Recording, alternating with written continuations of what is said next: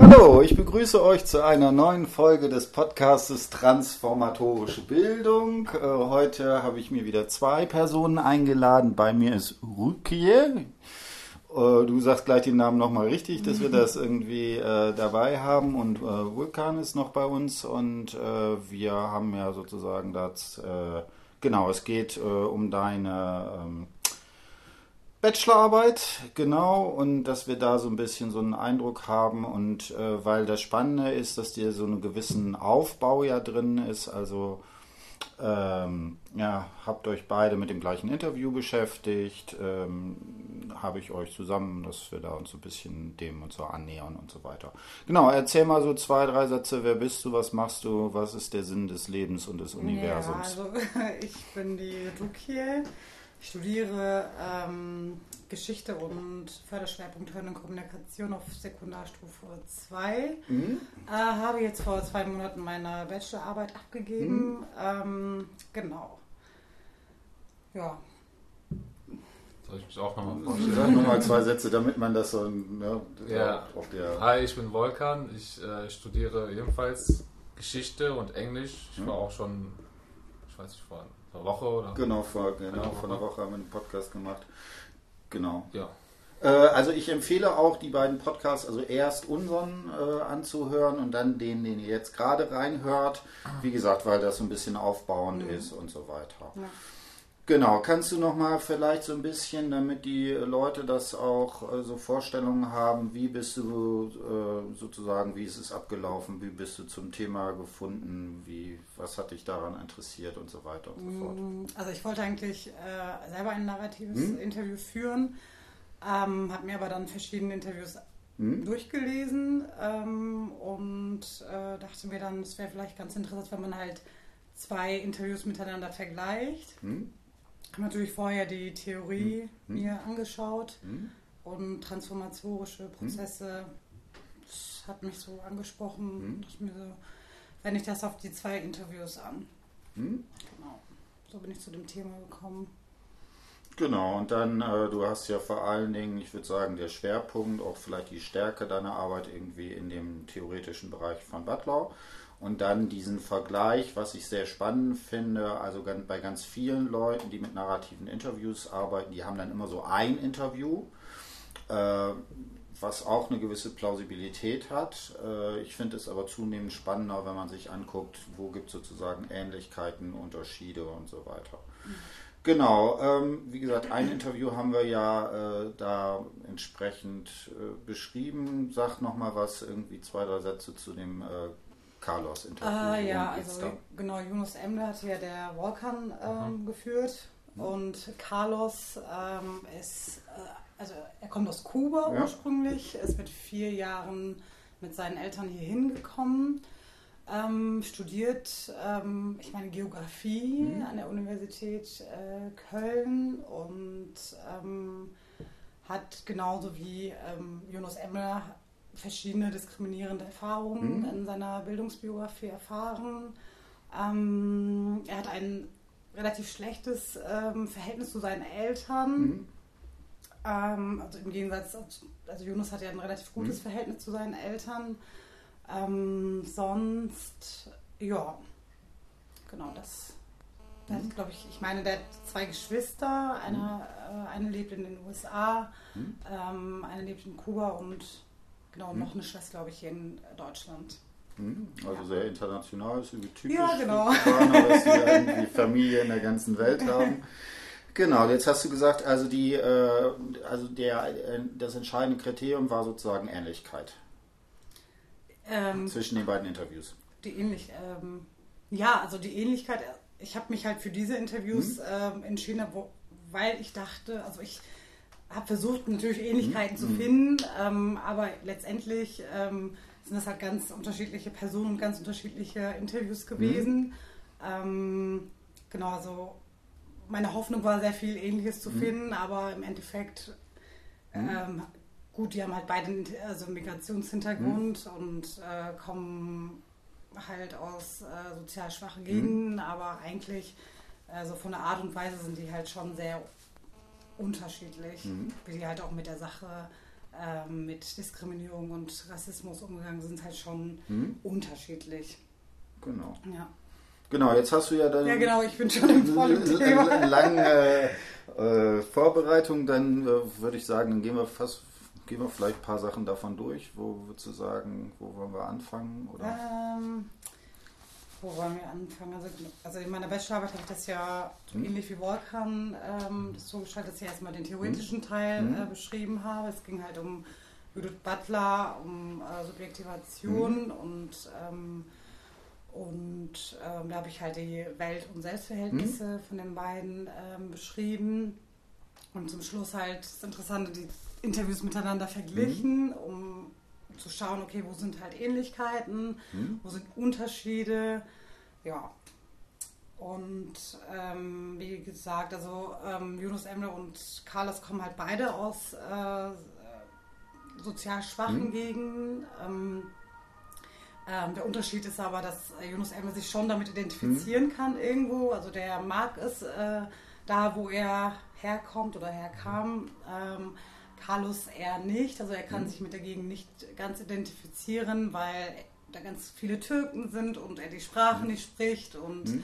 ähm, er interessiert sich ja für Basketball und mhm. äh, die anderen Kinder eher für Fußball und dann, er kann sich halt nicht so identifizieren mit der Gegend und ähm, da fängt es halt schon an.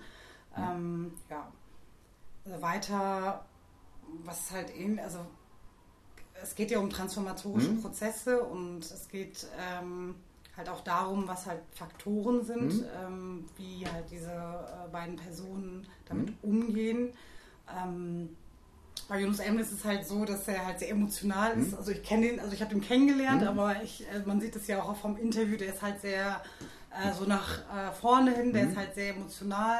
Ähm, Carlos ist eher so zurückerhaltend und eher diplomatischer. Ähm, ja, das so gehen die halt auch mit den Sachen um. Also wenn Yunus Emre sich zum Beispiel benachteiligt äh, fühlt, dann geht er halt direkt drauf. Mhm. Dann zeigt er halt Zähne, das sagt mhm. er halt sehr oft im äh, Interview.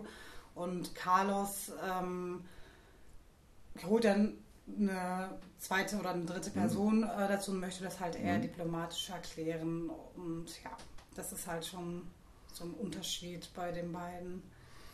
Genau, also, ne, und dann hast du verschiedene Sachen. Äh, du hast einerseits dich so ein bisschen auf äh, so einen Klassiker der Bildungstheorie mit Humboldt ja bezogen und dann vor allen Dingen, wie gesagt, mit Butler dieses Motiv der Anrufung, mhm. der Subjektivation.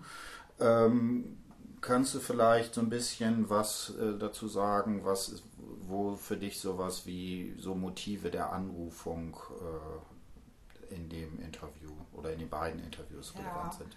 Also es kommt ziemlich äh, häufig vor, also bei Jonas Emne und halt auch hm. bei Carlos, dass sie halt in bestimmte Rollen hm. quasi angerufen hm. werden. Ähm, äh, das fängt schon, ähm, bei Yunus Emne ist das so, dass er nach der Grundschule, meine ich, hm. also da gibt es ja so eine Schulempfehlung von den hm. Lehrern und der hat dann relativ gute Noten hm.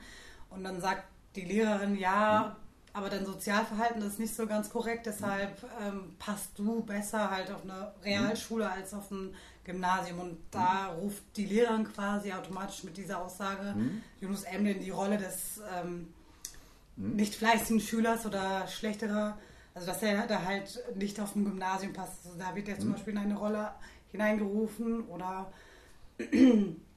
ähm, genau, bei Carlos ist es halt ziemlich heftig in der Schule, also auf mhm. der Gesamtschule ähm, wird der halt ähm, von, ich meine, das sind halt deutsche mhm. Schüler halt diskriminiert und halt auch beleidigt mhm. und äh, beschimpft und ähm, da geht, also da wird der halt quasi in die Rolle des Außenseiters hineingerufen durch die, mhm. durch die Schüler. Und Carlos geht dann halt zum Direktor und möchte das, das halt mhm. halt bei dem Direktor ansprechen und der Direktor holt die halt alle zusammen und ähm, im Endeffekt muss Carlos zum Psychologen gehen, mhm. weil der äh, Direktor ihm sagt, ja, du hast die aber provoziert, deshalb mhm. äh, bist du halt auch mit Schuld. Mhm. Und äh, da ruft der Direktor mhm. quasi den Carlos in die Rolle des Provokateurs mhm. und äh, obwohl er sich ja halt Hilfe gesucht hatte. Und das finde ich halt schon so eine eine sehr heftige, also eine Anrufung in dem Sinne. Hm. Genau. Sonst Anrufung, ich glaube.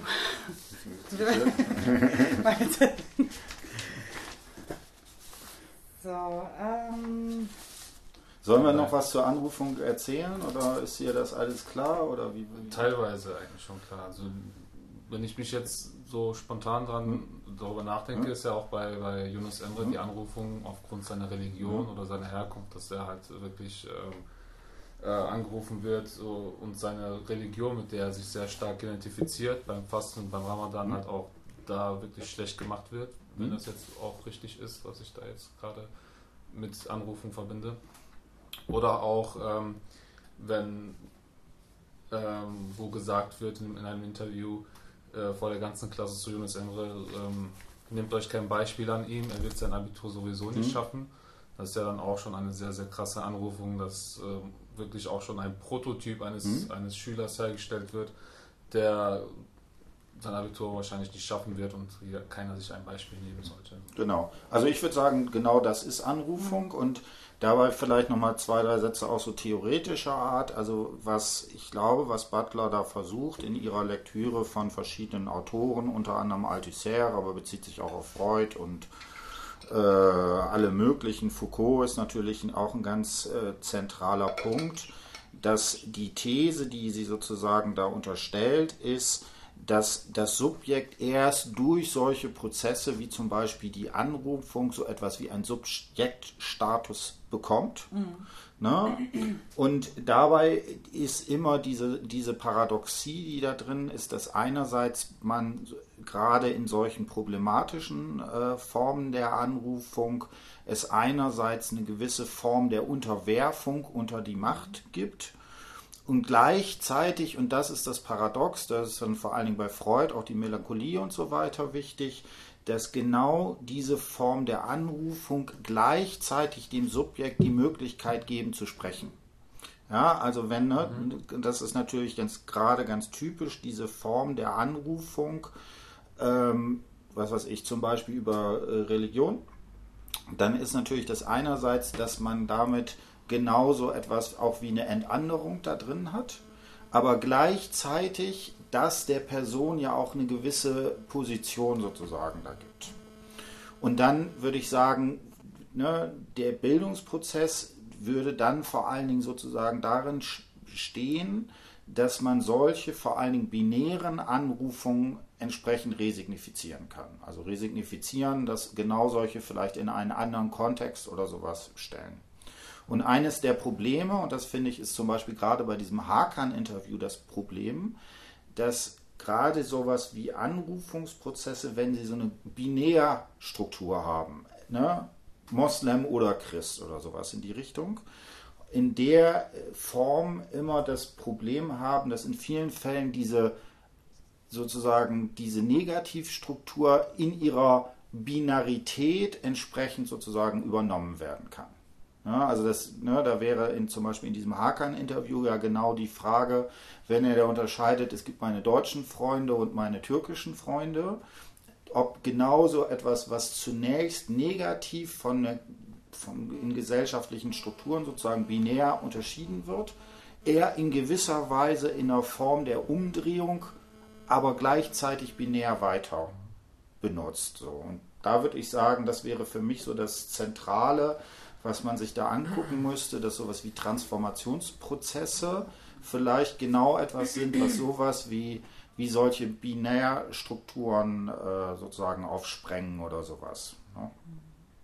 Das wäre dann komplexer beim Carlos, weil ich das Gefühl habe, er ist nicht nur ausgegrenzt oder er wird nicht nur hm. ausgegrenzt von der Schule und von gewissen hm. Lehrern, sondern auch sozusagen von den Ausgegrenzten wird hm. er ausgegrenzt. Ja, wenn, das Milieu haben mit, hm? mit, mit äh, sage ich mal, das, das ähnlich ist wie bei Milieu von Yunus Emre. Hm? Da fühlt er sich ja auch nicht mit inkludiert. Er ist ja auch, wird ja auch sozusagen von den älteren Schülern beziehungsweise von den Schülern aus diesem Milieu auch hm? ausgegrenzt hm? und fühlt sich da auch als Außenseiter auch von den Außenseitern. Genau, ne? das, das wäre dann nochmal so eine prekäre Situation, die es noch schwieriger macht Ne, weil natürlich das, weil bis zum gewissen Grade auch die sowas, solche Formen der, ne, also der An, Anrufung, natürlich bis, bis zum gewissen Grade auch zum Beispiel sowas wie äh, zum Beispiel Formen der Solidarität ermöglichen. Ne? Das ist ja immer sozusagen das Paradox, was da drin steckt.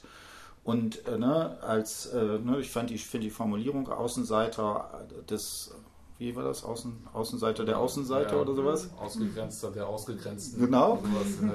genau. Das wäre ja sowas, wo, ne, wo genau man sagen könnte, da trifft er nochmal auf so eine, so eine Binärstruktur. Genau. Jetzt musst du weitermachen. Ja, aber der, also er beschreibt das so, als hm? wolle er es hm? so haben. Natürlich hm? weiß man das halt nicht, aber er sagt dann, ja, die haben sich halt für andere Sachen interessiert, deshalb mhm. habe ich mich da halt abgegrenzt. Mhm. Ähm, also inwieweit das jetzt so stimmt, äh, mhm. das kann man natürlich nicht ähm, beweisen, hinterfragen, aber ja. Ähm, sonst. Hast du vielleicht noch eine schöne Szene oder so, wo man sagen könnte, die ist für dich äh, entsprechend wichtig oder so, wo man da. Ähm, in Bezug auf die Anrufen jetzt oder. Wie du möchtest. Ähm, genau. Ich schau mal. Genau, was ich halt auch sehr äh, interessant finde bei Carlos, ist, dass er ja als Kubaner eine relativ dunkle Haut hat und das wird dann halt im Interview zunächst mhm. so beschrieben, dass er halt immer aufgefallen ist, mhm. egal wo die also ob die mhm. rauchen waren oder ob die halt Mist gemacht haben. Also er ist halt immer aufgefallen und es waren halt alle Augen quasi auf mhm. Carlos.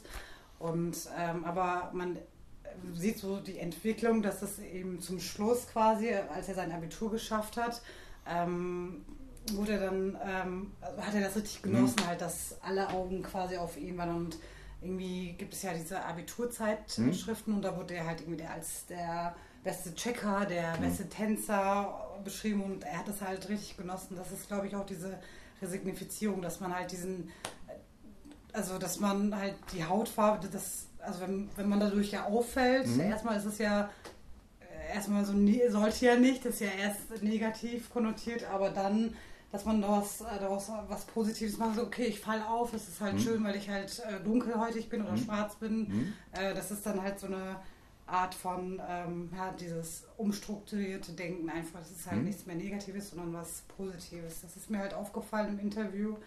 Ähm, genau, sonst was ich halt sehr schade fand, also hm? was mich ja so ein bisschen geärgert hat bei Carlos, ist, dass er, als der Direktor ihm gesagt hat, ähm, du bist halt der, der provoziert hat, ähm, du musst jetzt zum Psychologen hm? gehen, dass er nicht halt aus der eigenen Instanz gesagt hat, okay, hm? jetzt macht es halt Klick.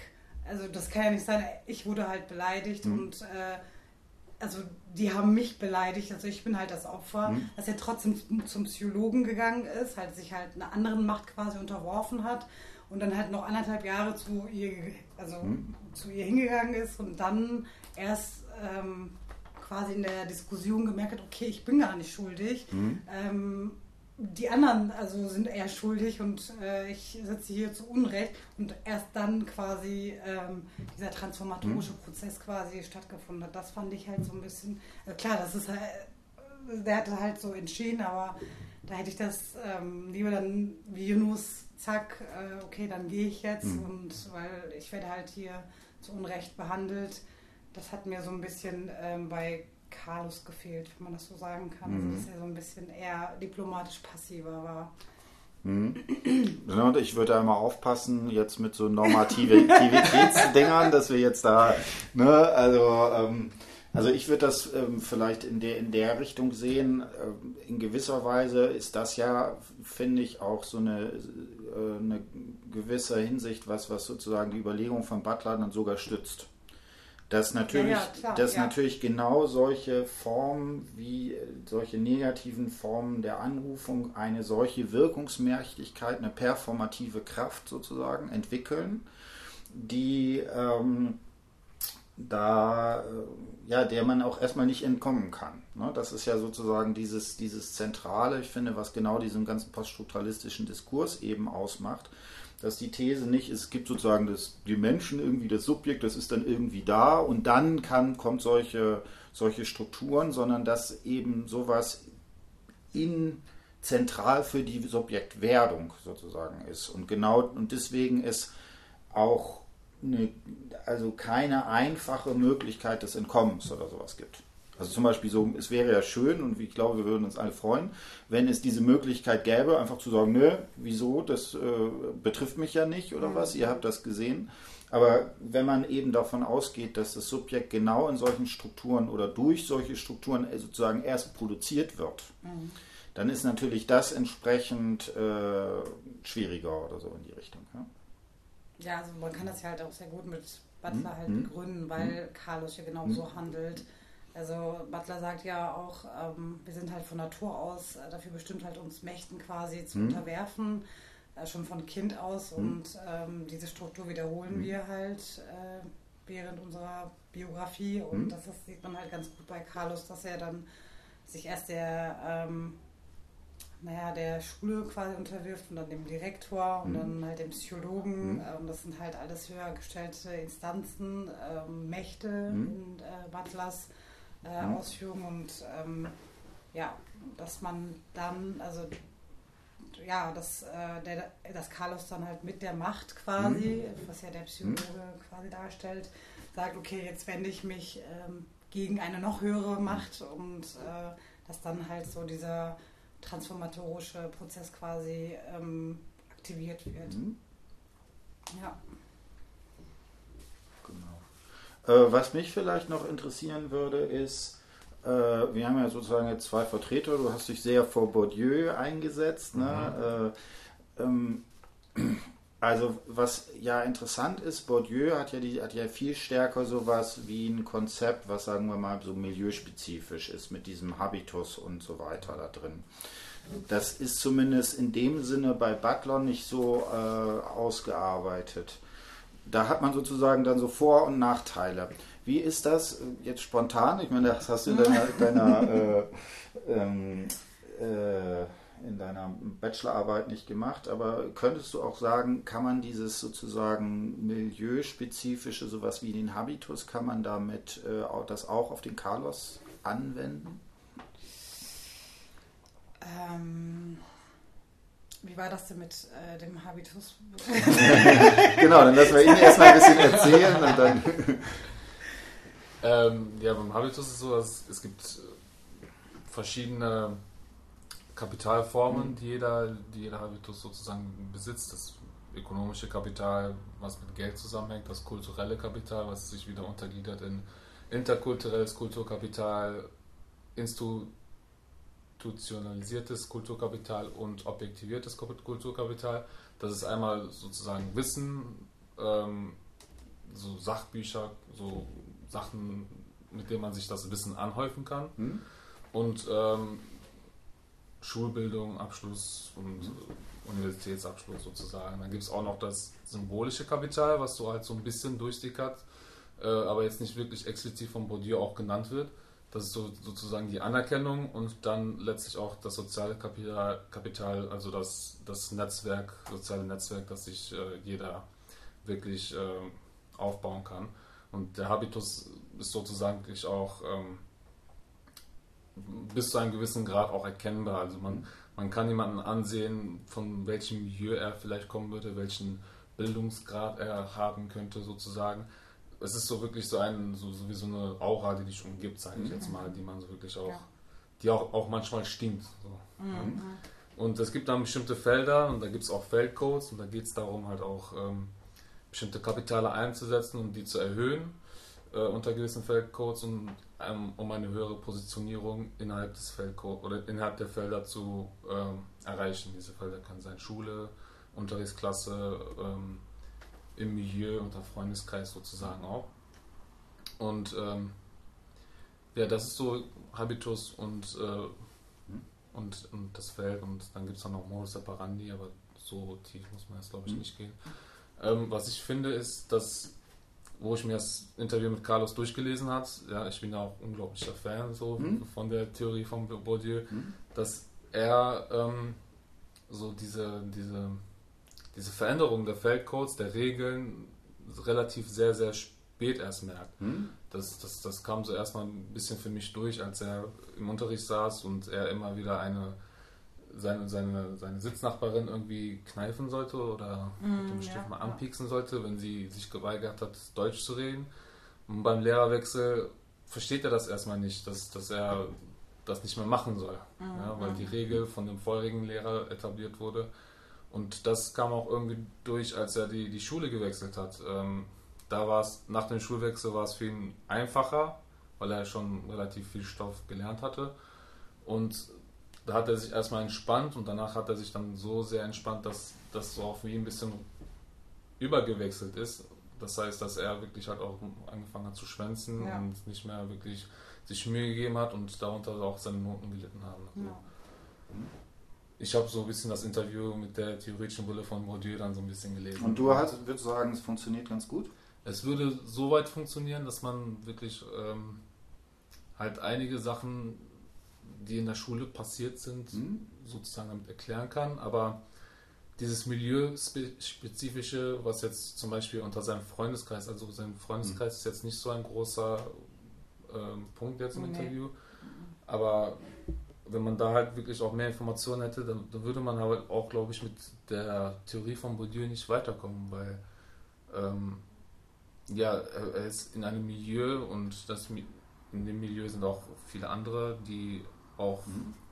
relativ ähnlich wie, wie er sind, aber er ist trotzdem da ausgegrenzt. Mhm. Dann könnte man natürlich auch mit Passungsschwierigkeiten des Habitus, mhm. mit dem Habitus von den Türkischen argumentieren. Mhm.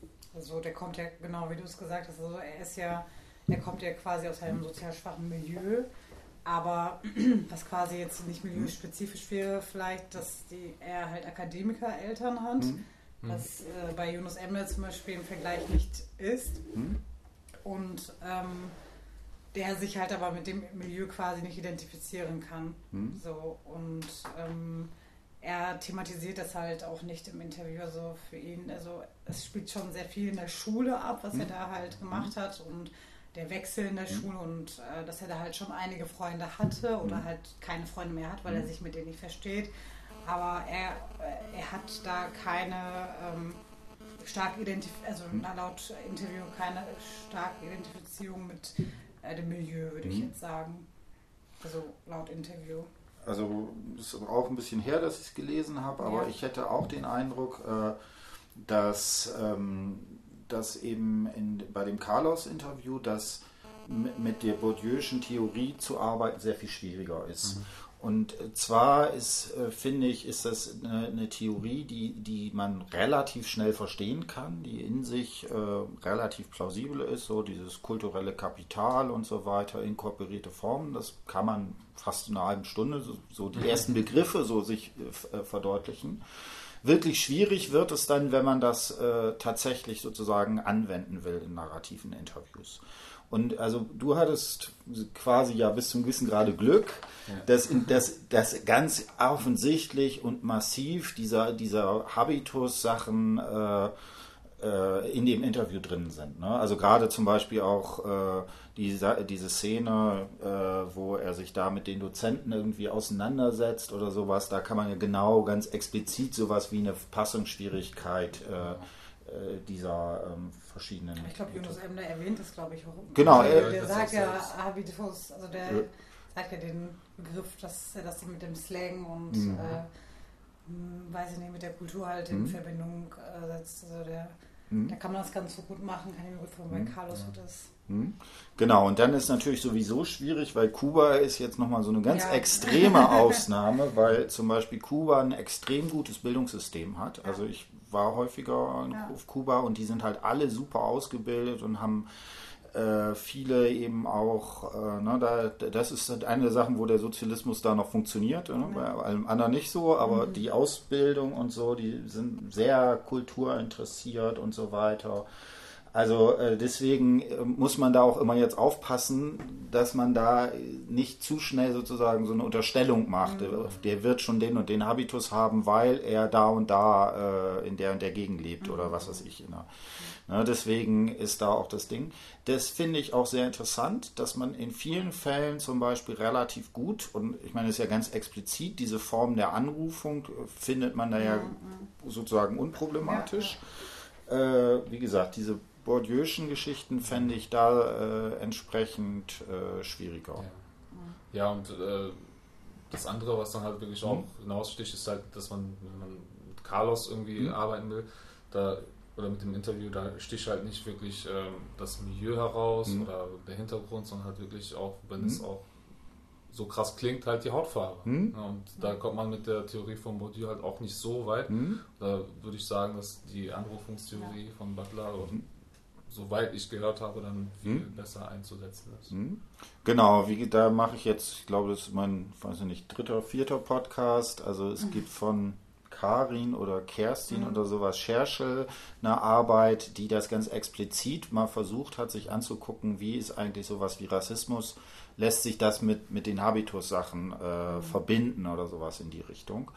Äh, und da ist immer so wie ich das gelesen habe, das Hauptargument, dass, dass man sagen würde, okay, äh, Rassismus ist sowas, wo soziale Konstruktionen, Eigenschaften im, äh, im Habitus so auftreten, als seien sie natürlich.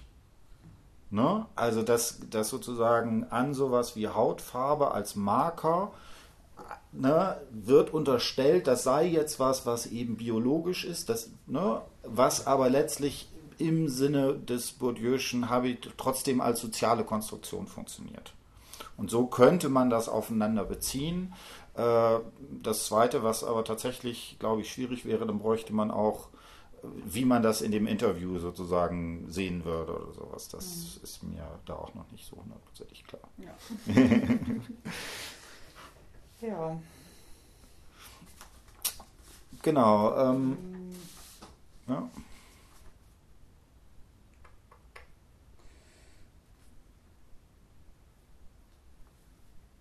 Hast du noch Fragen zu der?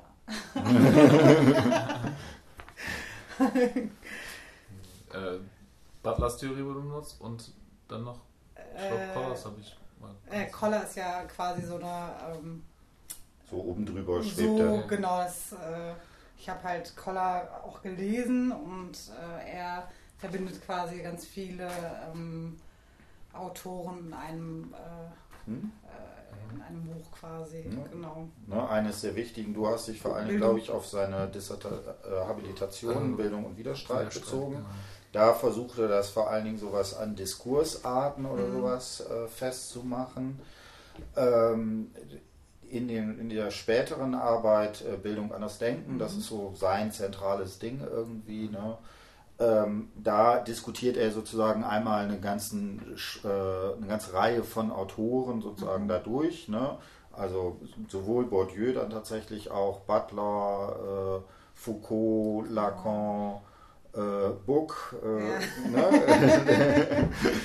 ähm, genau, und äh, die Grundfrage ist immer, kann man sowas wie Transformation mit den jeweiligen Theorien äh, da sehen? Und da ist tatsächlich irgendwie äh, Koller, wenn ich ihn richtig lese, tendenziell ein bisschen äh, skeptischer gegenüber sozusagen der Sache. Also mhm. gibt das nicht ganz ab, aber er ja. sagt, da sind dann doch äh, da ein paar Varianten. Genau, sag nochmal zwei Sätze zu Humboldt. Äh, genau, also Humboldt ähm, habe ich ja relativ am Anfang der mhm. Bachelorarbeit äh, bearbeitet. Er sagt ja, also ich finde ja, dass Humboldt quasi die äh, Anfänge der Transformationsprozesse quasi mhm. beschreibt, ähm, indem er sagt halt, Sprachen sind mhm. halt sehr wichtig. Mhm. Ähm, je mehr Sprachen wir lernen, desto besser ist es halt mhm. ähm, für unser Selbst- und Weltverhältnis und mhm. er setzt halt das Ich quasi mhm. mit der Welt in Verbindung. Mhm. Deshalb habe ich halt Humboldt genommen und das finde ich halt auch wichtig für die beiden Interviews. Das kann man halt teilweise mhm. darauf anwenden, mhm. weil beide halt eine andere Muttersprache haben als Deutsch und ähm, sie quasi gezwungen, also mehr oder weniger gezwungen sind, die deutsche Sprache zu lernen.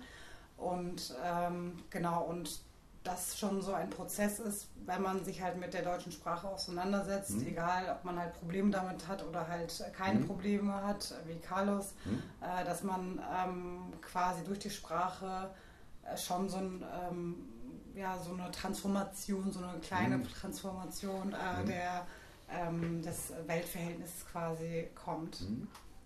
Genau. Was habe ich noch zu Humboldt? Genau, ich kann ja vielleicht noch zwei, drei Sätze, was, was bei mir da ganz wichtig ist. Ne? Sprache, wie gesagt, das finde ich auch eine der ganz spannenden und äh, relevanten Sachen. Und für Humboldt ist Sprache ja als Organ des Denkens, mhm. das wird da immer zitiert. Also die Vorstellung ist so, dass sozusagen nicht wie irgendwie Denken und dann kommt danach Sprache, sondern dass die Sprachen und das Denken in einer ganz intimen äh, Beziehung zueinander zu stehen. Und dann ist für ihn eben das Entscheidende, dass wir durch Sprache die Möglichkeit haben, in eine Wechselwirkung mit der Welt zu treten. Ne? Rege, mannigfaltig und frei, muss man mhm. dann immer sagen. Und das einem eben, ähm, das ist sozusagen für ihn da der entsprechende Ausgangspunkt, der da entsprechend drin ist. Ne? Und das ist ja auch kein Zufall. Ne? Also wenn man jetzt sowas sagt, zum Beispiel Figuren des Selbst- und Weltverhältnisses, mhm. dann ist da natürlich genau diese Bezugnahme Ne, früher, ne, Humboldt sagt Wechselwirkung zwischen Ich und Welt, mhm. äh, Koller spricht von äh, Welt- und Selbstverhältnis oder manchmal Welt-Selbst-Fremdverhältnis genau. in so einer Trias. Äh, äh, da ist dann direkt diese Beziehung drin. Das zweite, und das äh, ist spannend, weil das wäre jetzt genau die Frage, ist bei Humboldt schon sowas wie eine Transformation angedacht. Und da würde ich sagen, das ist tendenziell mhm. eher so ein Modell der Entwicklung, mhm. wo man sich in kleinen Schritten irgendwie dort etwas annähert. Transformationen, würde ich sagen, sind von der Tendenz her etwas, was ähm, eine gewisse stärkere Veränderung hat. Mhm. Also ich habe durchaus eine Reihe von, äh, von Interviews, wo man irgendwie sagen kann, okay, die, die haben sich sicherlich gebildet, mhm. aber da findet man nicht sowas wie eine Transformation, weil die sagen, ne, gerade wenn das so, so relativ, ich sag mal, normale oder, mhm. weiß ich nicht, äh, klassische Biografien, was weiß ich, ne, äh, man hat, dann ist in vielen Fällen wird sowas wie eine Transformation gar nicht erzählt, mhm. weil man braucht es halt nicht. Ne? Ja. So, wenn man, ne, und genau. Das ist natürlich auch immer so eine Frage. Also viele dieser Überlegungen kommen ja von Kuckemore. Das ist immer eine große Frage, auf wen man das jetzt zurückrechnen will. Mhm. Und der hat ja extrem viele Forschungen auch in so einem äh, transkulturellen Bereich, also mit Kamerun mhm. und äh, Taiwan gemacht. Mhm. Und gerade wenn man sich diese Interviews aus Kamerun äh, liest, da hat man aufgrund der gesellschaftlichen Bedingtheit, ne, eigentlich das so, da ist in jedem Interview findet ja, sich sowas ja. wie eine wie Transformation. Ne, und deswegen hat das natürlich auch immer so einen gewissen äh, Einfluss darauf, äh, was man sozusagen vom Gegenstand hat, wie stark das dann jeweils drin ist oder so. Ja. Genau. Genau, finde ich übrigens auch strategisch äh, vielleicht relativ geschickt so, äh, wenn man dann Humboldt, so hast es so ein bisschen auch, glaube ich, so als normativ da mit drin gehabt. Also sozusagen, dass man mit Humboldt vielleicht von der Tendenz sowas wie ein Ideal noch von genau, Bildung genau, ziehen kann. Genau, ja. genau. Muss man auch mit aufpassen. Ne? Ja. ne? ne? Es war genauso, wie, wie du gesagt hast, hier, äh, der hätte doch auch mal irgendwie stärker irgendwie dagegen äh, argumentieren können. Es ist schon, also es ist äh, nach meiner also Meinung ist es schon eine, also es ist eine Idealvorstellung von ja. ähm, einer Transformation. Das ist ja. ja kein Transformationsprozess bei Humboldt, es ist halt eine Idealvorstellung von ähm, Sprache zu lernen. Und mhm. das haben wir in diesem äh, Kontext äh, Yunus Emre und ähm, Carlos nicht, weil Yunus Emre hat halt bis zum Studium noch Probleme mit äh, der Grammatik mhm. und äh, er muss es halt lernen, um halt überhaupt mhm. äh, Teil des Bildungssystems sein zu mhm. können. Mhm. Carlos ebenso und deshalb kann man das halt äh, nicht hundertprozentig auf die beiden Interviews ähm, anwenden. Das hm. meinte ich mit der Idealvorstellung. Hm. Ja. ja, also das ist ja, ne, das ist, wird in der Erziehungswissenschaft immer die ganzen, ganze Frage nach dem Telos, mhm. nach dem Ziel von Bildung irgendwie da drin gehabt die Klassiker, ne, das ist ganz egal. Ich, ich habe gestern äh, einen Podcast zu Platon gemacht, da ist es so ganz massiv, ne, irgendwie die, die zur Sonne irgendwie, diese ganze Aufklärung, Lichtbereiche, die da drin sind. Äh, die ich würde den, ich lese diesen, diesen Transformationsbegriff da tatsächlich erstmal so, erst der Versuch rein deskriptiv vorzugehen oder sowas in die Richtung. Und dann taucht natürlich aber immer wieder die Frage auf, dass man dann doch, so wie du sagst, ich will jetzt aber irgendwie ein Kriterium doch haben, woran ich das jetzt irgendwie festmachen kann. Und das wäre da sozusagen eine Möglichkeit, indem man das entsprechend äh, machen kann. Genau. Dann machen wir das jetzt. Doch, du hast äh, sich auch auf Book irgendwie bezogen. Ich habe das gerade an, angesprochen, dass es da so ein paar Aspekte dran gab, wo ich äh, nicht ganz so glücklich war in deiner Bachelorarbeit. Ja.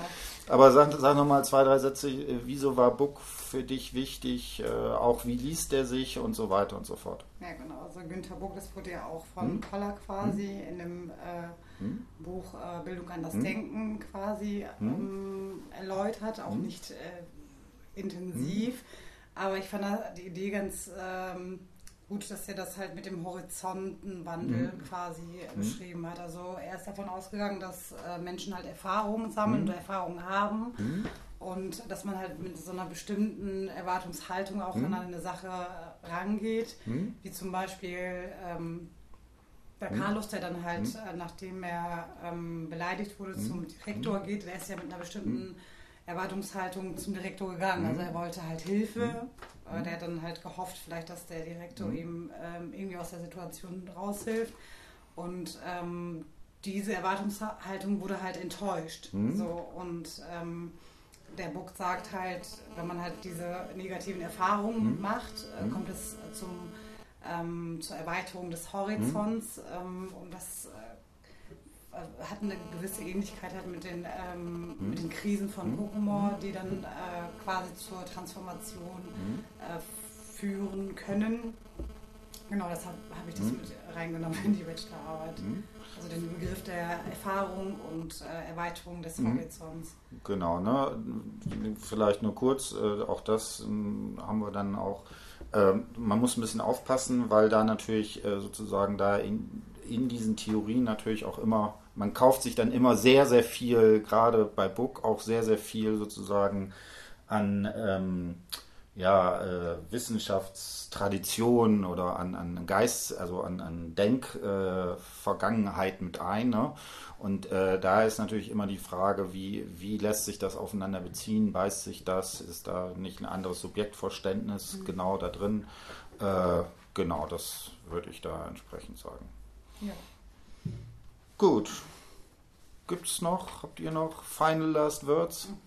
Was würdet ihr äh, Leuten, die Bachelorarbeiten schreiben, irgendwie sozusagen empfehlen? Habt ihr irgendwelche Tipps und Tricks und was, was man, äh, worauf man irgendwie achten sollte oder was man machen könnte?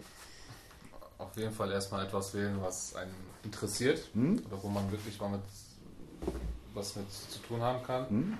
Ähm, Deswegen würde ich auch gerne vielleicht die Masterarbeit wieder an so ein Thema machen, weil mhm. mir das auch wirklich, das hat mir ein bisschen Angst gemacht, dass mir das so ein bisschen Spaß macht, dass ich so ein Interview durchlese und mir das so vorstelle, was der Carlos durchlebt hat.